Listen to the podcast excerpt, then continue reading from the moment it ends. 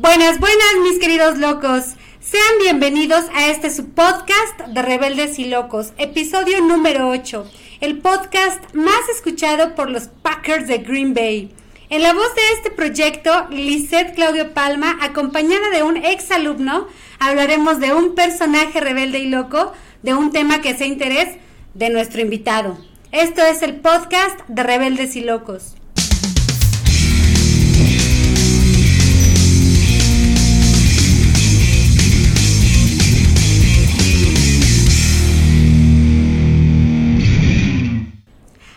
De comenzar a hablar del personaje rebelde y loco, quiero presentarles. A mi derecha se encuentra, eh, ¿cómo te llamas? Andrés Hernández. Andrés Hernández, platícanos un poco, él nos va a platicar un poquito acerca de quién es, qué hace, eh, en dónde vive, medidas. Ah, caray. Todo para que... ¿Mi tipo de sangre también? Todo, todo, Todo, Aquí todo. salen fans, de aquí Ah, ok. salen mucha fan, entonces no pierdas la oportunidad. Eh, bueno, como ya les dije, mi nombre es Andrés Hernández. Estudié en la Universidad La Salle, tuve de maestra a Liz en un semestre. El Eh, mejor, la mejor clase de todas, la poderosísima clase de emprendimiento. Híjole, eh, fue muy buena, eso sin duda. Eh, pero bueno, yo estudié ingeniería industrial, ya terminé ahora en enero esa licenciatura. Y pues ahorita me dedico a ser coordinador de logística en una empresa de equipo médico, en donde ya llevo casi dos años trabajando. Y pues ahorita es a lo que me dedico. Tengo de hobby los deportes y en la pandemia he aprovechado mucho para enfocarme mucho en ellos en mis tiempos libres. Y pues siempre hay que encontrar el lado positivo a este tipo de cosas, ¿no? Exacto. Tan positivo que tienes que salió, hay un emprendimiento que salió de la pandemia, ¿no? Sí, más que nada salió como un hobby entre varios amigos y yo. Ajá. en el que al final de cuentas, después de varias pláticas que son típicas que organizas y que nunca surge nada, pero afortunadamente se dio, Ajá. eh, creamos un canal de YouTube que justamente habla de fútbol americano y que es más o menos un tema que es, bueno, de aquí salió este tema para el capítulo de hoy. Este, siempre empezamos el, el, eh, hablar del personaje rebelde y loco con una frase, ya sea de él, pero en este caso sí es de él, entonces ahí va. Eh, fue difícil, fue difícil encontrar una frase porque tiene muchas Ah, muy sí. buenas. Este, ya me iba, ya. Sí, sí, ya. Este, sí, pues. iba a quejarme. O sea, seleccionar una de tantas fue difícil, pero bueno, encontré una que fue la que no puedo decir que más me gustó, pero ahí va. El trabajo duro es el precio que debemos pagar por el éxito. Pienso que se puede conseguir cualquier cosa si se está dispuesto a pagar el precio. Y esto lo dijo nuestro personaje rebelde y loco, Vincent Thomas Lombardi. ¿Qué nos puedes decir de él? Cuéntanos. Bueno, empezando por el tema de las frases, la verdad es que sí tiene muy buenas frases, eh, tiene muchas que se me han grabado. Es difícil sin duda elegir una, yo aquí tengo dos y hay una que me sé también de memoria. Que la que me sé de memoria es ganar eh, no es lo más importante, es lo único. Y que es justamente por lo que elegí a este personaje, que se me hizo una persona, la consideré loca por su obsesión por la perfección. Que como bien dice, el chiste es buscar la perfección porque lo perfecto como tal no existe. Claro, claro. Entonces es llegar lo más lejos que se pueda a encontrar esa perfección, que es muy difícil de, de obtener. Oye, ¿y él estaba consciente de que no se podía encontrar esa, esa perfección o, o la estaba buscando todo el tiempo? ¿O era consciente de Era que- consciente. De hecho, eh, cuando él llega a Green Bay, que ya me estoy adelantando en la historia, pero como para dar contexto, Ajá. eh, les dice a sus jugadores, eh, nosotros a lo que venimos es a buscar la perfección, la cual no existe porque Ok. nada es perfecto. Ok, ok, está bien. Y además siendo una persona muy religiosa, pues igual me imagino que tiene esa idea de que lo único perfecto sería Dios. O. Él era jesuita, entonces es como lo que busca. Bien, bien, bien. Ahora sí, te dejo tu línea porque yo nada más te interrumpo para preguntarte y me adelanto, pero vas. ¿Qué No, tienes de él? Eh, bueno, tengo muchísimas cosas, eh, pero podemos empezar por el inicio si te parece bien. Perfecto. Bueno, Vince Lombardi, él nació en, en Brooklyn en el 11 de junio del- de 1913. Es hijo de unos inmigrantes italianos. ¿Ok? lo cual en el futuro va a causar cierta cierto racismo hacia él, Ajá. eh, que fue eh, como parte de sus dudas a lo largo de su vida, ya que él siempre se sintió como una minoría, que es un tema que todavía es muy importante en la NFL hoy, hoy en día. Como tal, no aparece en la lista de coaches que se consideran minoría, como pueden ser la raza afroamericana, eh, otro tipo de personas, Eh, pero sí es una persona que como tal fue juzgado desde el principio por esa ascendencia italiana que tenía. Ok, ok. Yo había escuchado que, por ejemplo, su papá era, era si no me recuerdo, carnicero o Es se correcto, dedicaba a eso. Y, y que desde ahí venía, o sea, su papá siempre fue como el que buscaba la disciplina, ¿no? Y el, que, el, que le, el que le marcó toda esa parte de si vas a hacer las cosas, haz lo mejor posible siempre, ¿no? Sí, sin duda. Y voy más adelante, me estoy adelantando un poquito y no sé si era una línea de, de, de POTUS, pero ya me la pasé por donde yo quise, que justo los papás de su, la que siempre fue su esposa, de Marí, no querían que se casara con él por justo, ¿no? De dónde viene. Pero no me voy a adelantar, síguele, síguele POTUS, porque yo me emociono y hablo de más. Sí, bueno, él eh, creció... Ay, ya le pegué el micrófono. No te preocupes. Todavía no se le termina de pagar POTUS, no Ay, manches. perdón. Eh, ahí me avisas.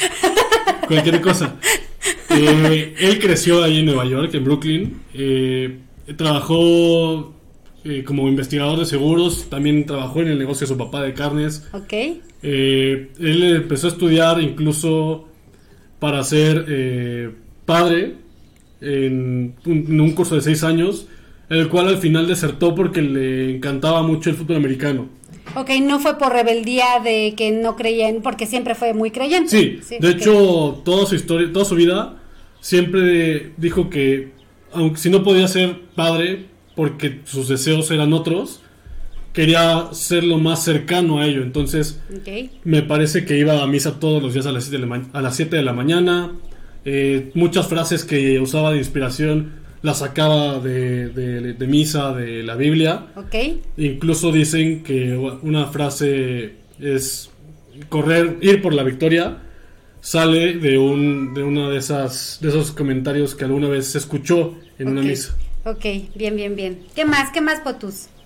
Eh, bueno, él inicia en como entrenador en Saint Cecilia en la preparatoria como entrenador asistente a los 26 años de edad. Ok, Y él a partir de ahí empieza su historia como un tipo de entrenador de fútbol americano.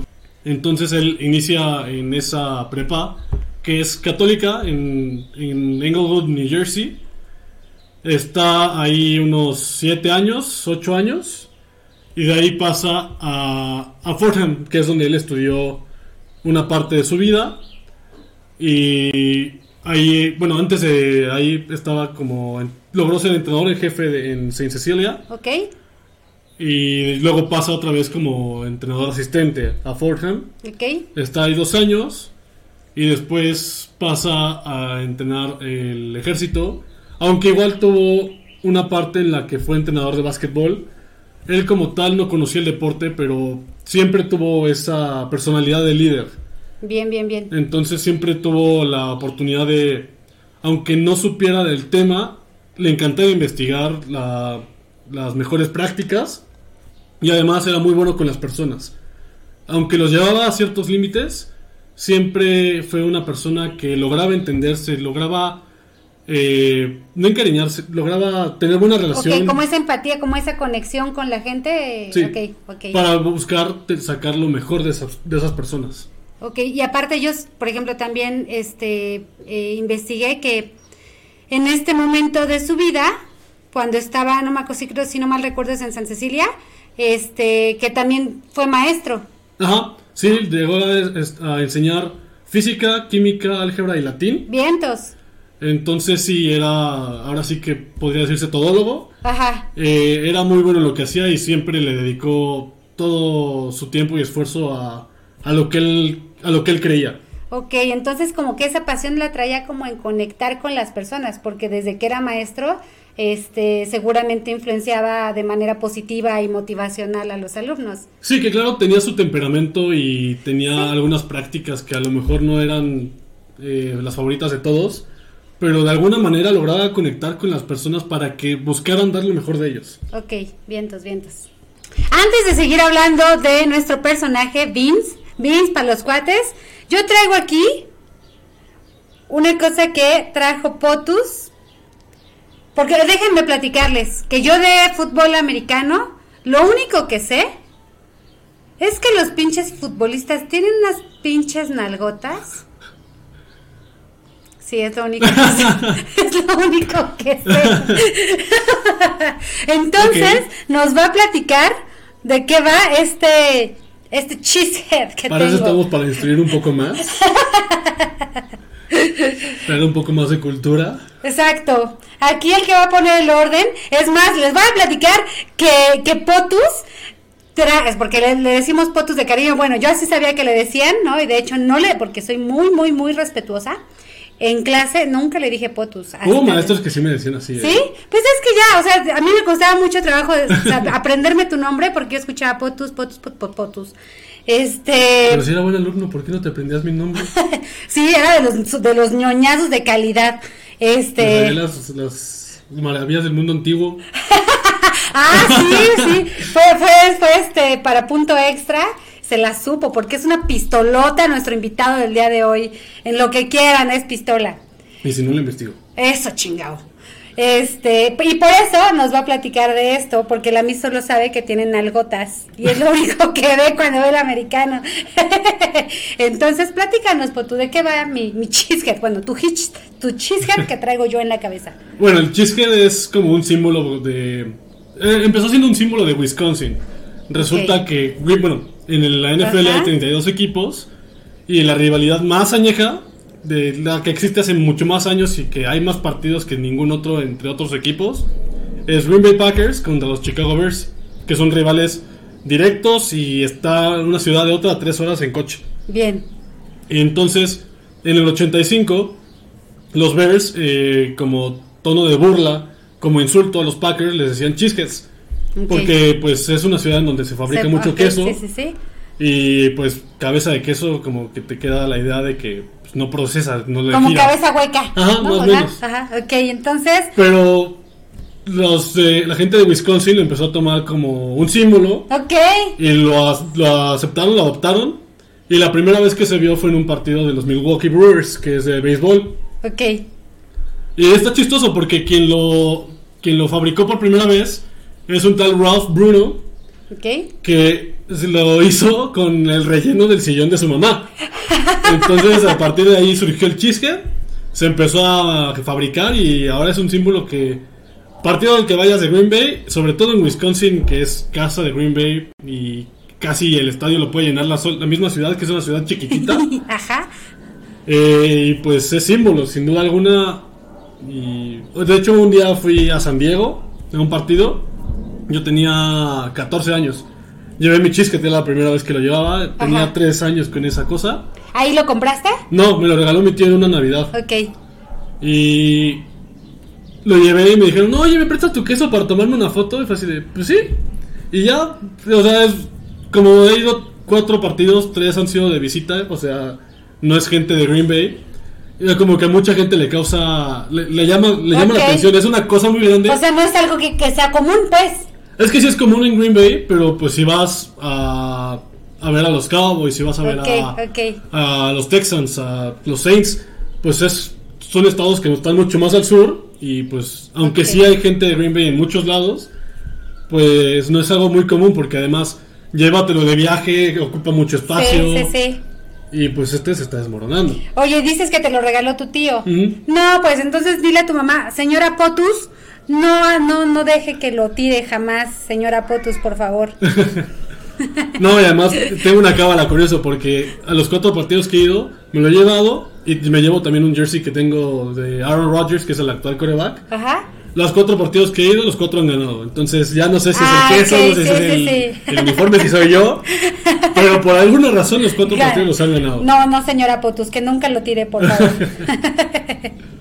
Bien, entonces ahora sí, sigue contándonos de, de, de Lombardi. Bueno. ¿Cómo, lo- ¿Cómo se llama? O sea, ¿cómo se pronuncia? Lom- Lombardi. Lombardi. Ajá. Y bueno, después de estar en Fordham, en la Armada, entra a la NFL, Ok. a los Giants, entra como coordinador ofensivo, que es otro tipo de, de coach, Ajá. pero aquí nada más enfoca en la ofensiva. Al principio no es tan aceptado en los Giants porque venía mucho a entrenar college Y jóvenes pues que no tienen tanta idea y aquí en la NFL pues ya había jugadores que tenían tiempo, ya había veteranos y las ideas que quería incorporar Lombardi pues no eran aceptadas Rompían y no estaban tan bien vistas por varios. Sobre todo como las frases de, de aliento que daba ahí en los entrenamientos de vamos o que daba el golpe en la espalda. O sea, eso no les, no les, no les latía tanto. No les latía tanto y llegó con los jugadores sí, ¿Cómo? así Como de- si es, el, si es el Carlos Muñoz del americano, ¿cómo? Pero es que que? entonces no era tan famoso. Ok, De hecho, hasta ese momento era desconocido porque acababa de entrar a la NFL. Eh, y llega un momento en el que va con uno que otro jugador y les dice, oye, ¿qué estoy haciendo mal? ¿Qué necesito mejorar? Porque pues igual esta parte de conectar con la gente era para ambos lados. Él enseñaba lo que él quería, lo que él tenía, pero además quería la retroalimentación para saber qué tenía que mejorar, qué estaba bien y pues también conocer a sus jugadores. ok, ok, bien, bien, bien. Y a partir de ahí los Giants empiezan a crecer porque tenían un gran coordinador defensivo y estaba Lombardi de coordinador ofensivo. Cada quien adoptó su propia parte y los Giants empezaron a jugar mucho mejor. Ok, ok, vientos, vientos. Incluso Lombardi llegó a sonar para head coach de los Giants. Ajá, Habían llamado primero a un candidato que negó la propuesta y él sugirió que Lombardi fuera el head coach, el entrenador en jefe. Lombardi lo que él aspira es ser entrenador en jefe de un equipo, que tuvo una estuvo muy cerca de tener esa oportunidad en los Giants, pero igual por su ascendencia italiana él creía que era complicado porque pues el tema racial en Estados Unidos y en muchas partes del mundo siempre ha sido Ajá. un tema y a la fecha. a la fecha. Sí, Entonces, sí, sí. sin duda es complicado.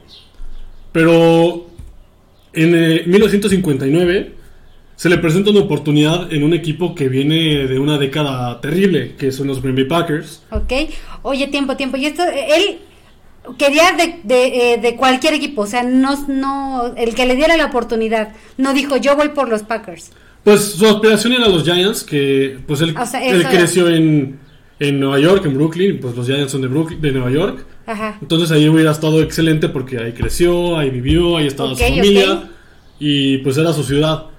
Pero al final, pues sí, toma la decisión. La... En cuanto ve la oportunidad, la toma ajá, porque se va a un estado que está, si bien está más a la izquierda, viéndolo en el mapa así de frente, está más a la izquierda de Nueva York y sin duda es un, llega a ser un clima bastante hostil. ok. Llega a alcanzar temperaturas, ha llegado a alcanzar temperaturas de menos de 25 grados centígrados. Entonces ya te imaginas, no creo que te imagines el frío más bien. No, no, no, y Ni quiero imaginarlo porque no. Y de hecho, así, ahorita con que comentas esto, estoy recordando que así abre el documental de Vince Lombardi que está en YouTube, eh, en donde su hija habla, Ajá. habla de, de, de que le dijo, bueno, pues nos vamos a mudar a Wisconsin. ¿A dónde? ¿No? Sí, ¿eh? ¿qué es eso? ¿Qué es eso? No, entonces ya le sacó el mapa y dijo, pues yo voy a como a, a ubicar a, a Wisconsin en el mapa, ¿no? Con lo que voy a hacer. Sí, que como tal, Green Bay tuvo su época muy, una época dorada. Bueno, Green Bay se funda el 11 de agosto de 1919 ¿Ok? bajo una persona llamada Earl Lambeau, al que le decían Curly. Ajá. Estuvo, me parece, veintitantos años, con, bueno, estuvo veintitantos años en Green Bay. Fueron 28 años, 29 años en Green Bay, que fue fundador, coach, entrenador, eh, el general, general manager. el- Entonces, pues él, él fue quien empezó todo este movimiento.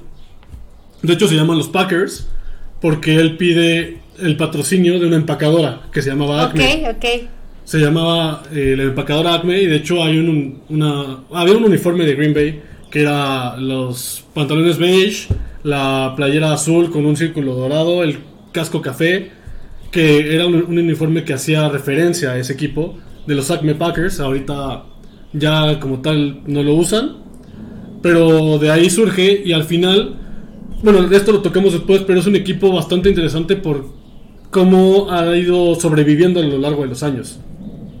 Pero bueno, eh, como tal te digo, tuvo una época dorada en esos 29 años que estuvo. Ok. Que obviamente tuvo sus altibajos porque pues 29 años en el cargo pues te van desgastando. Eh, puedes empezar muy bien, te- luego te hundes, luego puedes volver a brillar y al final pues todo tiene un final, ¿no? Ok, bien, bien, bien. Y sí, evidentemente toda la década de los 50 eh, Green Bay estuvo en la sombra después de tener varios campeonatos. Tuvo, me parece, Lombardi tuvo 5 y con él tenían 11. eh, Con, la, con Lambeau tuvieron 6. Ok, Entonces, aunque como tal ahorita no mucha gente los considera campeonatos porque ya es la era Super Bowl y es lo que cuenta. Green Bay tiene 4, pero en total tiene 13 campeonatos de la NFL ok, ok. que son 6 con Lambeau, 5 con Lombardi, de los cuales 2 son Super Bowls, y ya después Super Bowl 31 y el 45. Ok, pero estos primeros seis fueron de 1913 a 1950. De, del 19 al 49, ajá. No, pues sí, o sea, sí, sí, sí. Sí, entonces, sí, sin duda fue época dorada. Pero y justamente es extraño porque dos de los mayores iconos de Green Bay, que son Lambeau el fundador y Lombardi, otro gran ganador, Ajá, jamás tuvieron una conexión buena, o sea, como que chocaban mucho. ok, los comparaban y a Lombardi no le gustaba que lo compararan con Lambeau. Cuando muere Lambeau, le ponen al estadio, se llamaba New City Stadium de en Green Bay, y cuando muere Lambeau, le ponen el estadio Lambeau. Se llama actualmente Lambeau Field, es es de los pocos estadios que no ha cedido los derechos a una empresa, justamente por esta parte de, pues del, de toda esta parte de- del amor que le tiene el- la afición por lo que significa. porque fueron por el fundador. Pues, más que por el fundador, por lo que significa para la gente, que es lo que vamos a hablar después. ok, va, va, va, me Pero sí, sin duda Lombardi le eh, hace muy exitoso a Green Bay porque en 1958 la temporada de Green Bay termina siendo 1-10-1, que es uno ganado, 10, perdi- 10 perdidos y un empate, que fue bajo el mando de Ray McLean, que le decían Scooter. Lo corren y llega una persona que como tal era desconocida, Vince Lombardi. Ok, ok. Oye, pero espera, tiempo, tiempo. O sea, hab- había pique ahí, pero ahí te va. Pues estoy adelantando muchísimo porque esto nos los va a contar Potus para cerrar con broche de oro, pero a lo mejor uno tenía el nombre en el estadio, ¿no? Pero el otro tenía el trofeo. ¡Pum! Sí. Toma eso, bitch. ¿No? que sin duda es un gran reconocimiento y aunque no sean Packers hay que reconocer el liderazgo y el talento que tenía Vince para ser un, un líder Sí, sí, sí. Ve, ya no me adelanto. Síguele, síguele, síguele.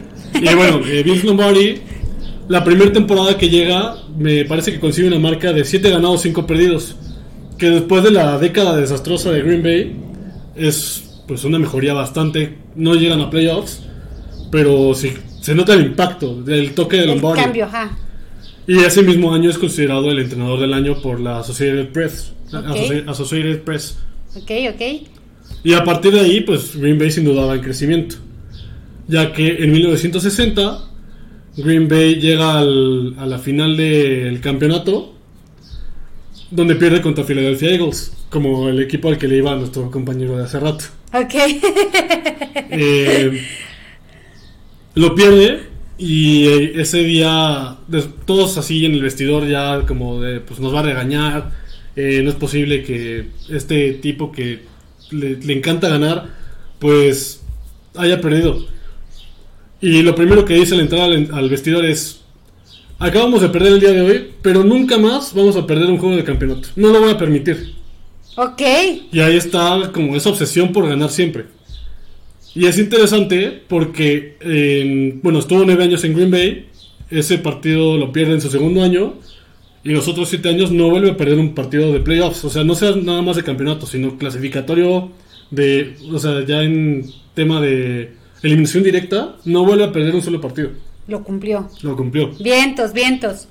De hecho, termina con una marca de postemporada de 10 ganados, de 10 jugados, 9 ganados y 1 perdido. Ok.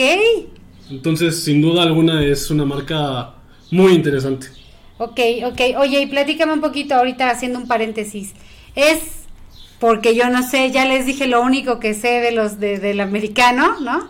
Regrésenle para que este, para que se los abrocen igual que yo. Este, no, hay una, hay, hay, o sea, es que igual me vas, le vas a echar flores porque es tu partido, digo, es tu equipo. Sí, sin duda. digo, hay que intentar ser objetivos, pero luego la emoción gana.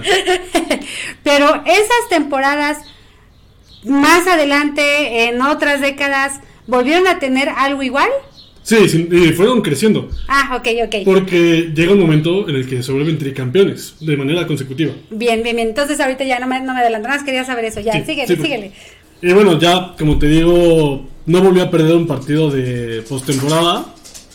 Y realmente Lombardi en Green Bay fue creciendo año tras año. Desafortunadamente nunca logró una temporada perfecta que haya ganado todos los partidos. Ok. Eh, como lo logró en su momento los Dolphins.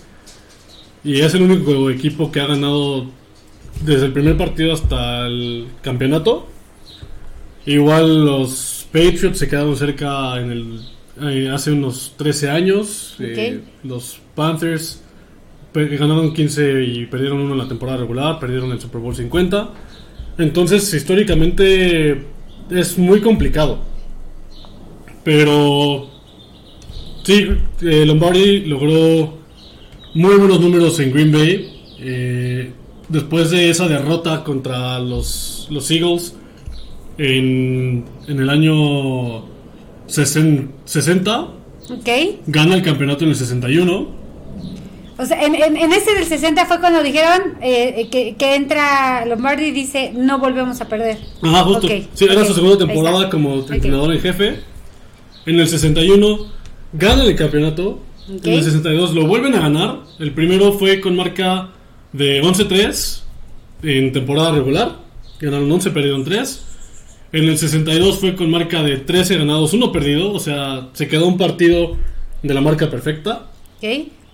Luego, eh, en el 63 y 64 no pasa a la, a la, a la postemporada. En el 65 nuevamente llega al campeonato por el trofeo de la NFL. Lo gana, que como te digo no volvió a perder un partido de postemporada. Y luego sucede algo interesante en la NFL, como la conocemos hoy, porque en ese entonces era la NFL por un lado y la AFL por otro. ¿Qué es esto? La NFL era la National Football League. Ok. Y tenía seis años, me parece, la AFL, que era la American Football League. Ok, ok. Perdón. Se intentan, bueno, la AFL por el querer tener cierto protagonismo que ya lo estaba adquiriendo, porque antes de la temporada regular existe algo llamado el draft, en donde los equipos buscan a la gente que va saliendo de la universidad y los adquieren para su equipo. Y la NFL que tenía todos los derechos lo se ve rezagado y la AFL empieza a tomar mucha fuerza y empieza a seleccionar mejores personas de esas universidades. Entonces empieza esta lucha entre las dos ligas hasta que la AFL le dice a la NFL, oye, hay que hacer un partido entre los dos de nuestros campeones, el que llegue, el que gane el campeonato de nuestra liga, que se enfrenten y a ver qué liga de ti viene mejor preparada. Y ahí es cuando llega Green Bay en 1967. 66, bueno, la temporada 1966 en el Super Bowl que se jugó en el 67. ¿Qué tiempo, tiempo? Ya no estaba lejos de la, de la salida de Lombardi. No, ya, ya se acerca. Eh, y esto pasa eh, en el 66 para... Entonces no se llamaba Super Bowl, se llamaba Campeonato entre la NFL y la AFL. Después se le da el título de Super Bowl y se le conoce como el Super Bowl número uno. En esta ocasión, Vince Lombardi le gana a los Chiefs con los Packers, ganan 35-10. Y entonces Green Bay como tal se vuelve bicampeón, no solamente de la NFL, sino del campeonato en común. ¿Super Bowl? ahora se conoce el Super Bowl. Ok, en ese momento... Mm, Era campeonato entre la, NFL y la AFL. Ok. Y Lombardi en la conferencia de prensa al final dice, el equipo de los Chiefs es un gran equipo, pero no creo que se compare con los mejores equipos de la NFL. Okay. Eso es lo que querían escuchar y ya lo dije. Así lo dice en la conferencia de prensa, porque pues igual, aunque sabe que pertenece a la NFL, pues igual tiene su mentalidad eh, propia, sus propias ideas. Al año siguiente, Green Bay vuelve a llegar al que ahora se conoce como Super Bowl y eh, lo vuelve a ganar ahora contra los Raiders de Oakland. Y a la cabeza seguía Lombardi. Ajá, ¿Y es esta razón por la que el trofeo se llama así o nada que ver? más o menos, ahorita llegamos a eso, ¿Ok? pero tenemos en cuenta que ganó en el 65 el campeonato de la NFL, ¿Ok? el 66 el campeonato entre la NFL y la AFL Ajá. y en el 67 otra vez lo, lo vuelve a ganar. Ok. Entonces es tricampeón y en un periodo de 7 años ganó 5 títulos. Ok. Y pues en 9 años que estuvo en Green Bay ganó esos 5. Bien, Es bien, bien. casi un título cada dos años, entonces es una marca muy interesante. Y esto lo logra Lombardi porque desde que llega a Green Bay, lo que buscan sus jugadores es primero en el training camp, que son semanas antes de que empiece la temporada, un- como un mes antes, dos meses antes, es la preparación física, porque ya durante la temporada, si los pones a hacer físico, como a ese nivel, ya es muy complicado porque se cansan más, tienen pues los partidos una semana tras otra. Y ahí ya no puedes tener tanto desgaste. Y pues en los training camps, Lombardi se encargaba de que sus jugadores fueran completamente físicos, los desgastaba, se llegaban a marearse. No dudo que alguno que otro se desmayara en pleno campo porque entrenaban gran parte del día y eran entrenamientos exhaustivos Ok. todo siguiendo la filosofía Lombardi. Que es muy interesante porque en esa búsqueda de la perfección, pues involucra muchos factores. Que es este la clase dentro y fuera de la cancha.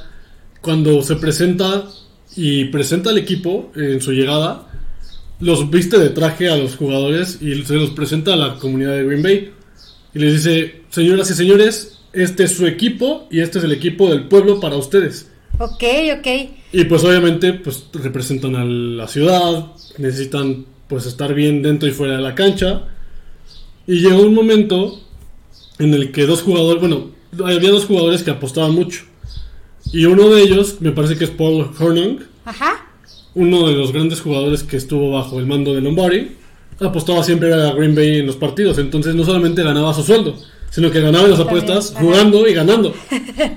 Y esto a la NFL no, le- no le gustó y estos dos jugadores se van suspendidos un año. Ok. Y pues ahí está como esa imagen manchada. Que como tal a Lombardi sí le afectó porque eran dos de sus grandes jugadores. Pero siempre estuvo ahí para apoyarlos por esta parte humanista que siempre tenía de siempre conectar con sus jugadores. Y bueno, hablando de los jugadores, eh, también su líder dentro de la cancha era el quarterback, que era Bart Starr. Luego se convierte en un icono también de Green Bay. Su número está retirado. eh, es Hall of Famer en la NFL. Y o- también con él existe una historia peculiar. En donde un día Lombardi lo regaña enfrente de todos, de todo el equipo. Y, pues como es su líder adentro del campo, llega con él y le dice, mira, yo no tengo ningún problema que me regañes. Yo sé que tengo que ser el ejemplo adentro del campo. Porque también Lombardi, pues si algo quería, él tenía que dar el ejemplo. Ok. Entonces, pues como un buen líder, pone el ejemplo y a partir de ahí pues existía eh, esa imagen de que él también era parte del equipo y él estaba con ellos, en las buenas y en las malas. Y entonces Bart Starr llega con él a su oficina y le dice, yo no tengo problema con que me regañes, pero no me regañes enfrente de los demás. Porque si a mí me regañas enfrente de los demás, Pierdo, puedo perder claro, su respeto. Claro, claro. Prefiero que me regañes aquí en donde estemos solo tú y yo. Yo lo voy a entender perfecto porque sé cómo eres. Pero si lo haces enfrente de los demás, pues la dinámica puede romperse y no nos conviene ni a ti ni a mí. sí, sí, sí, totalmente. Lombardi lo Totalmente. comprende y la- el equipo Ah. siempre funcionó sea, bastante se agarró el pedo. Sí, completamente. Ok. Pues te digo, era muy cercano a sus jugadores y pues siempre buscó esa manera de conectar con ellos para que se sintieran cómodos. Ok, bien, bien, bien. Sí, así es. Eh, y bueno, eh, igual era una persona que estaba tan obsesionada con ganar que eso lo desgastó rapidísimo. O sea, nueve años como entrenador en jefe de Green Bay y pues ya estaba agotado, estaba fundido.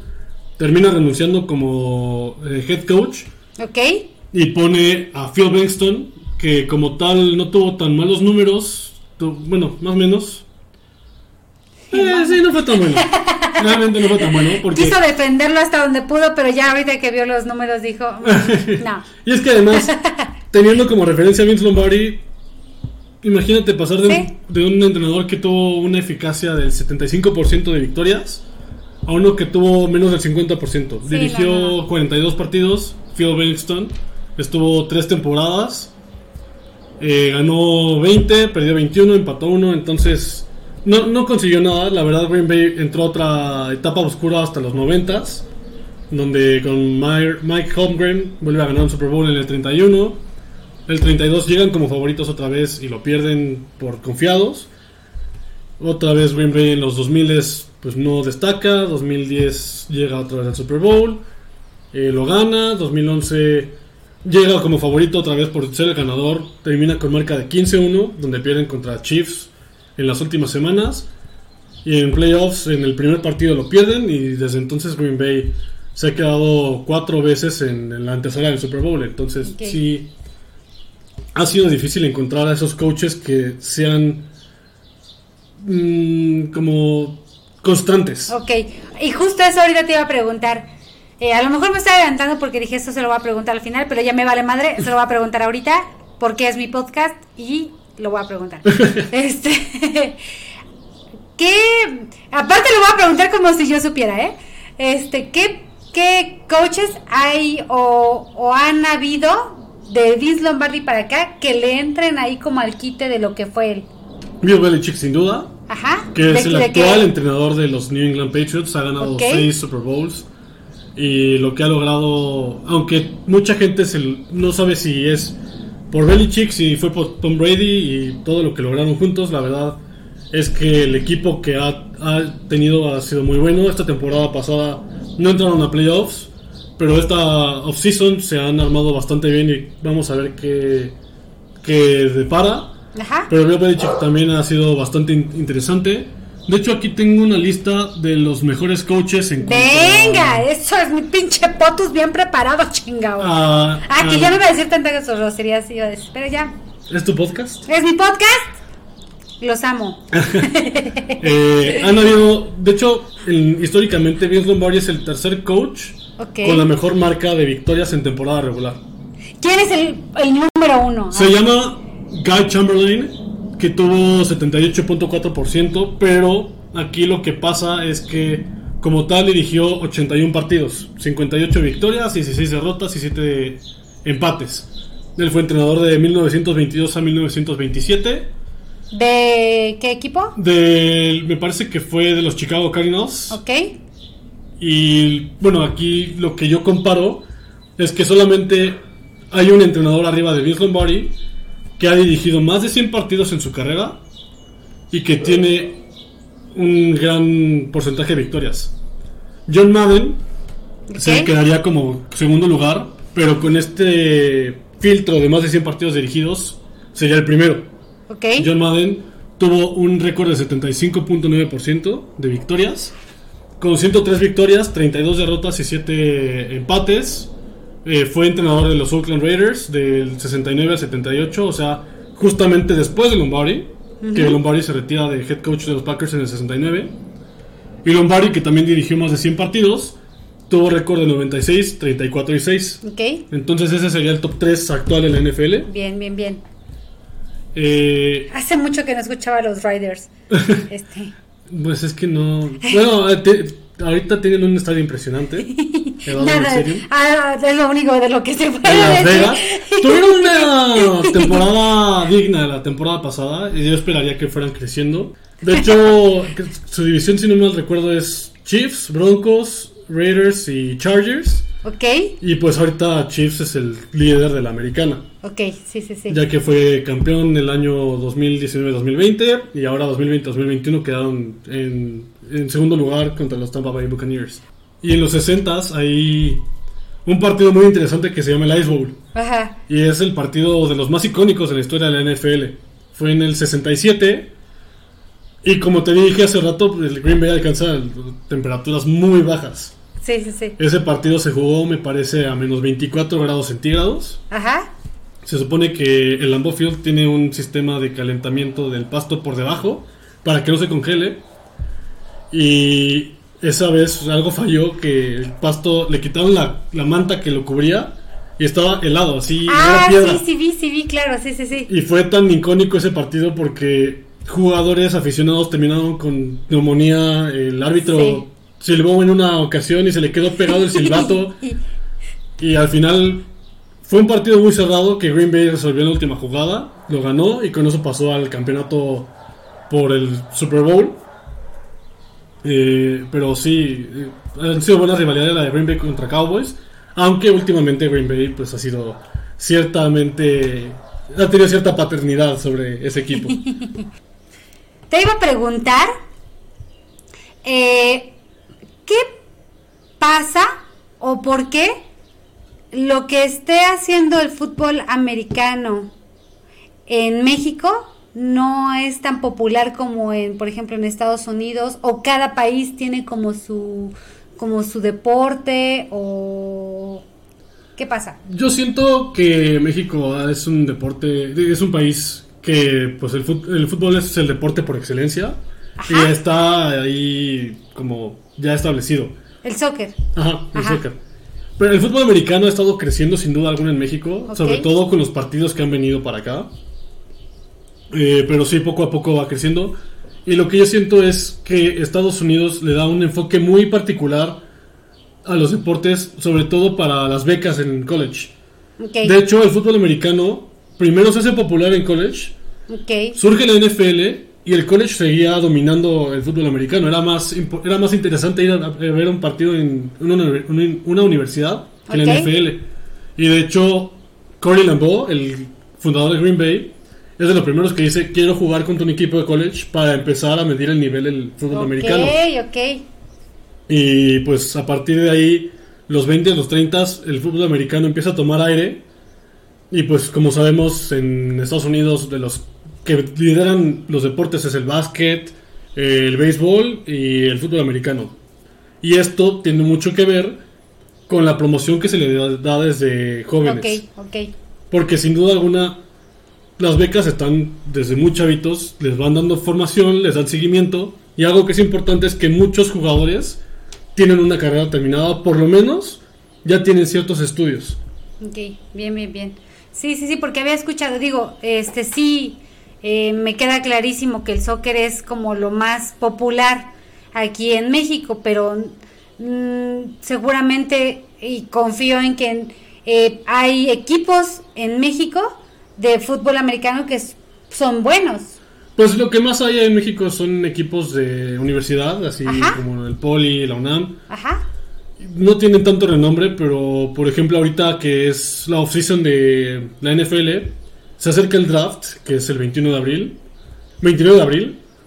Y hay un mexicano que está como de candidato para poder ser eh, llamado por algún equipo. Ya que lo llamen es otra cosa, porque pues obviamente le dan preferencia a los, a los estadounidenses, a los que nacen allá.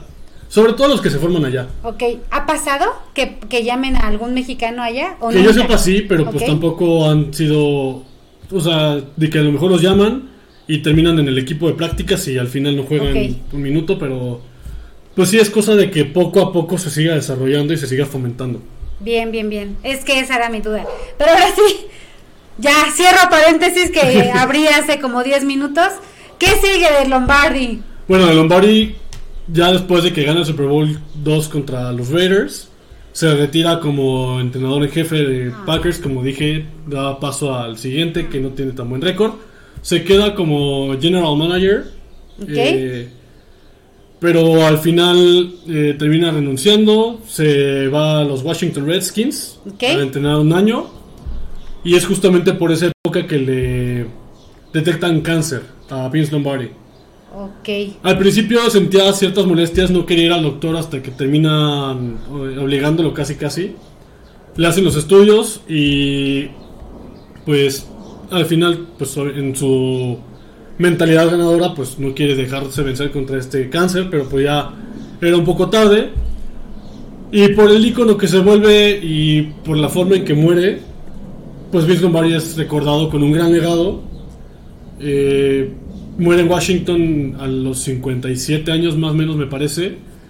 Y es justamente cuando... 57 años, sí, sí, sí.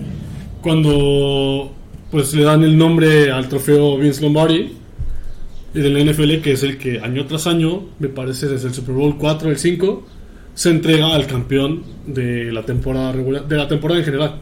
Ok.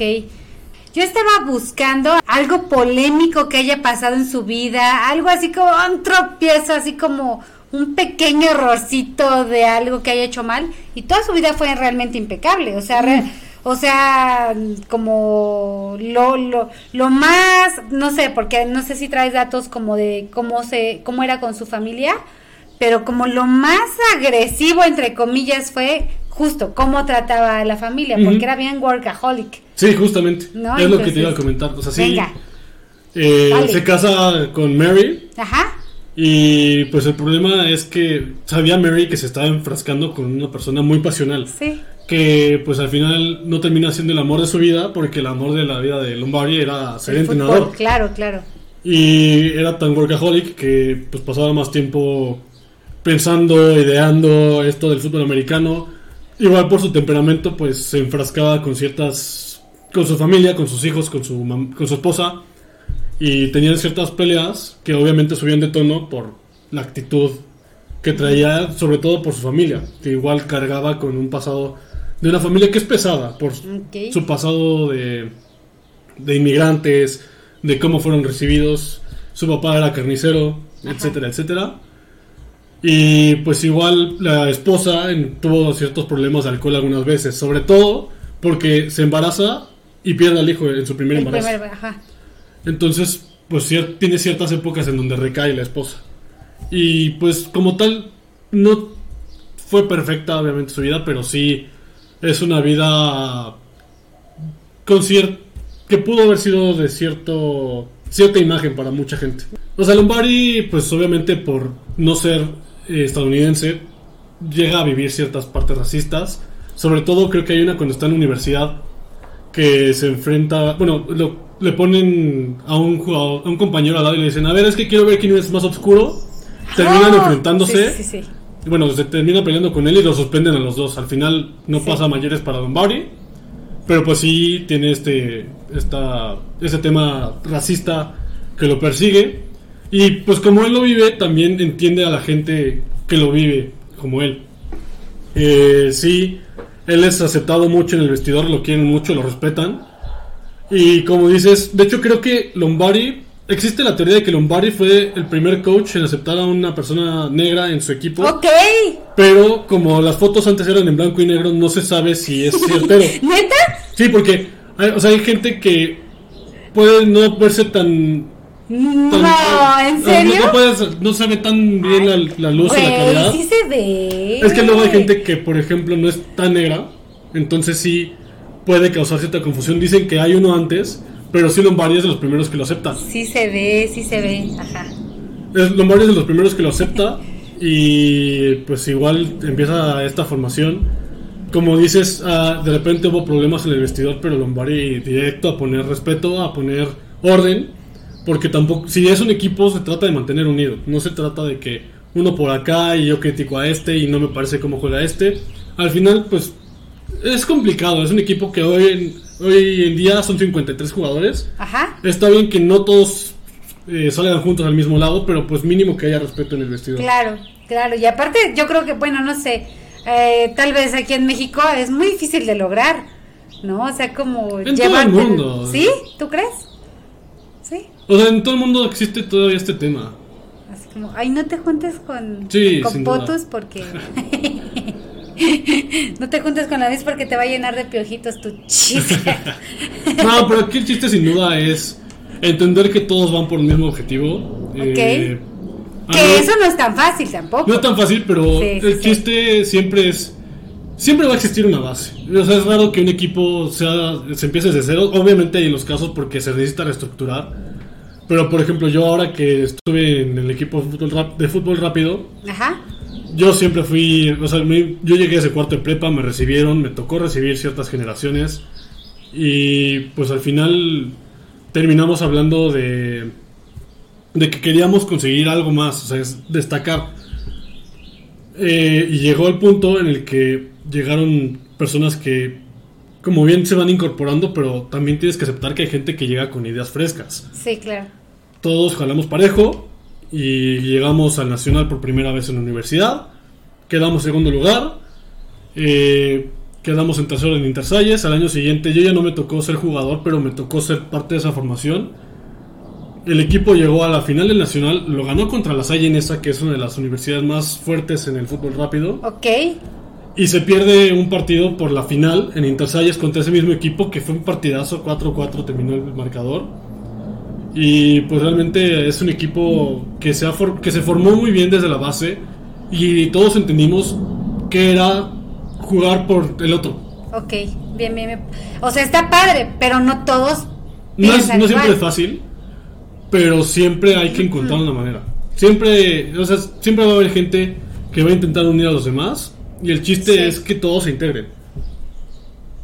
Y bueno, para terminar de cierta forma este tema de Lombardi y reconocer su impacto en el equipo, Ah, hay que tomar en cuenta que Green Bay actualmente, para Green Bay han jugado 27 jugadores que actualmente están en el Salón de la Fama. ok. No los 27 se le reconocen a Green Bay por el periodo que estuvieron, pero me parece que son 23 los que se reconocen como personas que están en el Salón de la Fama por parte de Green Bay. De esos 27, 23, 13 fueron parte de la época de Lombardi. ok. O sea, es más de la mitad. Bueno, Ok, dependiendo ok. de cómo lo veamos, puede ser casi la mitad o más de la mitad. Obviamente empezando por Vince Lombardi. Y pues ahí también se demuestra el impacto que tuvo en ese equipo que duró nueve años. Ok, bien, bien, bien. Por eso, por esa razón, está aquí ahorita eh, como personaje rebelde y loco, porque está padre. Justo ahorita, hace, a- antes de empezar a grabar, le decía a Potus, es que está padre también elegir eh, personajes que son rebeldes y locos, pero porque rompieron, o sea, con, con su con su forma de pensar, rompen este barreras y todo y pues logran estos resultados que ahorita nos acaba de platicar Potus, más allá de que si empiezan a caer en el alcohol, en las drogas, ¿no? Hay gente también eh, que lo hace de manera natural, cae en la, en la rebeldía y en la locura de manera natural, y pues es rendirles un homenaje a estas personas que se enfocan tanto como en, en lo que buscan. ¿Qué más, mi queridísimo Potus? Pocututonguis, cabonguis. Y bueno, hay que tomar en cuenta también que esto ha sido posible por la historia que ha tenido Green Bay. Ha sido una historia bastante complicada. Eh, como mencioné, ha tenido obviamente sus épocas, épocas doradas, pero también a las, las aves toneras. Me parece que es el único equipo que desde su fundación sigue en el mismo estado, la misma ciudad donde surgió. Porque creo que los tres más viejos son Arizona, que en su momento estaba en Chicago, Ajá. y Ahorita, bueno, los Cardinals que eh, estaban en Chicago y ahorita están en Arizona. Los ahora Bears que están en Chi- que están en Chicago y Green Bay son los tres equipos más viejos. Y pues en estas también épocas negras, no solamente resultados, sino de en cuanto a financiamiento, Green Bay como tal no le pertenece a una persona, sino que le pertenece a mucha gente. Es, es el equipo del pueblo, por eso se le llama el equipo del pueblo. Le pertenece como tal a 360.760 personas que han comprado acciones a lo largo de la historia. Es como en la, en, el, en la serie de Club de Cuervos, lo que hacen al final. Ajá, más o menos, por, por decirlo de alguna manera. Al final se elige un presidente. Y sí, eh, al fin, lo que pasa es que Green Bay estuvo a punto de desaparecer varias veces, el equipo. Pero en 1923 se da una venta de acciones. Se recaudaron 5 mil dólares. En ese entonces, por mil acciones, cada una costaba 5 dólares. 12 años después, en 1935, eh, hay una segunda venta de acciones que, en la que se alcanzaron 15 mil eh, dólares con 300 acciones. Después, unos 15 años, eh, cuando va a empezar una época oscura otra vez en Green Bay, en 1950, eh, se dio una tercera venta de acciones logrando unos 118 mil dólares eh, para unas alrededor de 4.700 acciones a 25 dólares. Ok. Ya más para acá, en el 97-98 se vendieron 1.940 acciones por un total de más de 24 millones de dólares. Y la más reciente fue en el 2011, que esto fue para expandir el estadio, el Lambeau Field. Se lograron 143 millones de dólares en esta quinta y última, digo, más de 64 millones de dólares en esta quinta y última recaudación, de acciones hasta el momento. Y es que hay que tomar en cuenta que Green Bay, por eso, no solamente por las acciones es la el equipo del pueblo, sino porque es una ciudad muy chiquita en Ajá. Estados Unidos. Hasta el 2014 tenía alrededor de 105 mil habitantes. Y Como el, lo que tiene mi colonia. y el estadio tiene una capacidad para 80.735 personas. Se llena con el 80% de la población. O sea, Ok, ok. Y la verdad es que sin duda alguna, por la cercanía que tiene el equipo con el pueblo, la experiencia en el estadio es increíble. Es no es el estadio más más moderno, el mejor en cuanto a asientos, a exper- eh, experiencia de, de, pues para sentarte, de lujos. Ajá. Pero en cuanto a experiencia de fanático, lo que se vive ahí, seas o no aficionado a Green Bay, dicen que es una experiencia que tienes que vivir si te gusta el fútbol americano, si te gustan los deportes, porque la energía con la que se llena el estadio es, es única. Es Oye, ¿has ido? ¿Has asistido? a- Sí, de hecho fui antes de la cuarentena, tuve la oportunidad de ir a un partido, estábamos como menos 8 grados centígrados. El, Dios el- santo, no. el frío, está- o sea, el frío estaba horrible, yo Sí, llevaba... sí, yo a 8 grados que ha hecho lo mínimo aquí, ya está, chingas, madre, todos. Ya llevaba ropa térmica, pantalones de Sí. nieve, botas para la nieve, eh, calcetines gruesos. Hay, en el estadio te venden unos paquetitos de cosas que literal las aplastas y se calientan. Ok, ajá. las ajá. metías en tus botas, en tus guantes, llevaba guantes, eh, ropa térmica arriba, unas dos chamarras, eh, gorro, orejeras, bufanda. Y el frío no paraba. Híjole. Que literal te regalan el chocolate caliente en el estadio. Pero la experiencia que vives ahí en la afición es única. La, la energía con la que te llenas. Y además, Tiempo, potus, potus. Como buen mexicano aplicaste el eh. No, ya- y además- Ay, pinche potus. con menos con el problema actual que existe de la FIFA, Ajá. que pues ya realmente está teniendo muchas repercusiones en el fútbol mexicano. Sí, y sí, sí. Que pues, hasta eso le ha venido a bien el que se hayan cerrado los estadios, porque pues se- eso se detuvo. Y pues la verdad es que sí ha tenido problemas, sí ha causado problemas a nivel mundial eh, ese grito con la FIFA.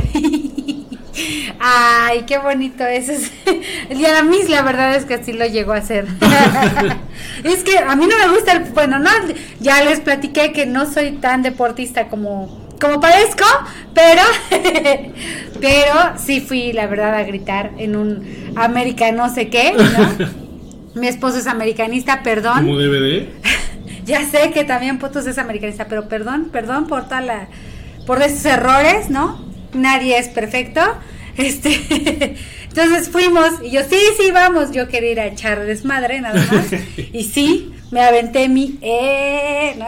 Y aparte terminas odiando a todos. Oye, ahorita que digo esto, ¿has ido a las luchas? No, la verdad no me llama la atención. ¿No te llama la atención ir a gritarles así, con la silla, con la silla? Me da mucha flojera. Ay, Potus, es que tú eres muy polite. Sí, o sea, de los deportes que yo veo actualmente son fútbol, soccer, Ajá. fútbol americano, Fórmula 1. eh, no veo mucho béisbol, pero sí de repente, sobre todo en, la, en los playoffs los veo.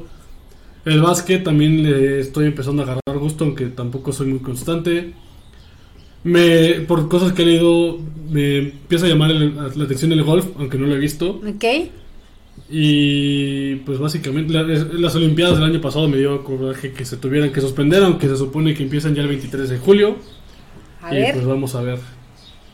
Pues ahorita te vas a echar conmigo un E para cerrar, ¿ok? Porque Híjole, no todavía cerramos, falta todavía cómo se... Cómo, Híjole, cómo- no lo creo. Sí, sí, sí, me vale madre, ¿no? No te puedo reprobar porque ya eres exalumno, pero algo tiene que pasar para que lo empedamos o a ver qué hacemos para que Potus haga conmigo así. Algo, algo. A la fuerza, pero lo hacemos. ¿Qué sigue, Potus? Pues creo que ya es todo. Entonces ya, directo a lo que vamos. Venga, pon tus manitas así, Potus. ¡Eh! Se lo está haciendo. Hazle así. Y hazle. ¡Eh! Pero más fuerte. ¡Eh! ¡Pum! Y hazle conmigo. ¡Pum! Nunca me he escuchado decir una grosería. Es muy polite, es muy polite. Yo debería aprender. Mi familia, por eso. Ah, sí. No, te voy a explicar, les voy a explicar a todos y voy a justificarme aquí. Mi familia tampoco me había escuchado nunca. A mis 35 años nunca me habían escuchado decir una grosería hasta que escucharon el podcast. Yo llevo 23 limpio. De hecho, también en mi, en mi programa. En el otro de-. Ajá, en el, el de- que tengo con unos amigos. Nada más veo como ellos dicen y así de. Bueno, pasemos a lo siguiente. Señora Potus, no lo voy a obligar, ¿no? Va, que se vaya limpio todavía.